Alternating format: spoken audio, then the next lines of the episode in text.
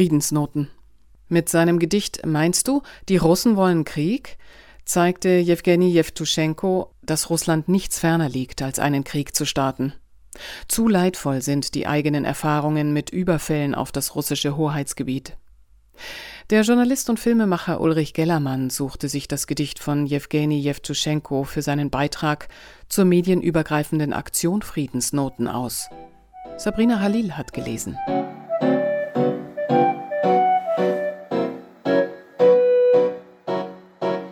Хотят ли русские войны? Спросите вы у тишины.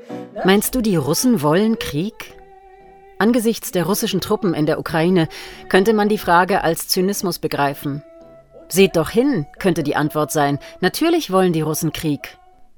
Als Jewgeni Jewtuschenko sein Gedicht schrieb, aus dem ein Lied wurde, das er den Menschen Europas schenkte, waren die Zeiten schon lange vom Widerspruch der Systeme, von der Gegnerschaft zwischen Ost und West geprägt. In jener Zeit war ich Soldat bei der Bundeswehr. Ob im Radio oder auf dem Kasernenhof, den Bürgern meines Landes, das zu keiner Zeit wirklich mir gehörte, wurde immer und überall klargemacht, dass der Russe, wer auch immer das sein mochte, uns bald überfallen würde.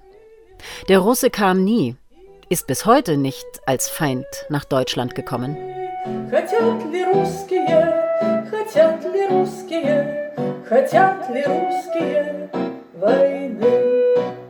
Vom Anschlag auf ihr Land verstehen die Russen mehr als alle anderen Menschen auf der Welt. Zweimal in ihrer Geschichte wurden sie von fremden Truppen überfallen. Der Einmarsch der französischen Armee ins russische Land begann am 24. Juni 1812. Die deutschen Truppen überfielen die Russen am 22. Juni 1941. Im Ergebnis beider Kriege waren Millionen russische Tote, verbrannte Erde und Jahrzehnte des mühsamen Wiederaufbaus zu erleiden. In beiden Kriegsfällen kamen die fremden Heere ohne Vorwarnung und ohne herausgefordert zu sein bis vor die Tore Moskaus. Die Russen wollen keinen Krieg, weil sie besser als andere Völker wissen, wie sich Krieg anfühlt. Die Russen haben die Furcht vor einem Überfall in den Genen. In jeder russischen Familie kann man von einem Verwandten erzählen, der vom letzten Krieg gefressen wurde. Ob es ein Hungertoter im blockierten Leningrad ist, den man erinnert, oder einer, der in einem deutschen Lager ermordet wurde, oder jener, der im Kampf gegen die Nazis zur Befreiung Europas fiel. Man erinnert sich.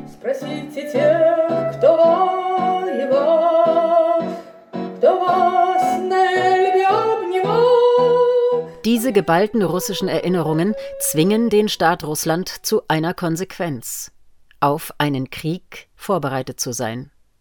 Zur Vorbereitung gehört, dass man den Feind nicht zu nahe an seine Grenzen lässt. Als die NATO, seit ihrer Gründung der selbst erklärte Gegner Russlands, immer mehr und mehr Stützpunkte rund um Russland aufbaute, haben die Russen das lange hingenommen.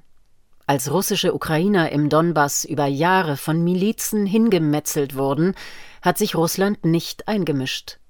Als die Ukraine sich auf den Weg in die NATO machen wollte, als sie US-Biowaffenlabore auf ukrainischem Boden zuließ, als die Ukraine damit drohte, ihren Atomwaffenverzicht aufzuheben, war die Geduld der Russen erschöpft. Ja, die Russen wollen keinen Krieg. Wenn sie aber vom Krieg bedroht werden, stellen sie sich dem Kampf um ihre Existenz. Хотят ли русские, хотят ли русские, хотят ли русские войны?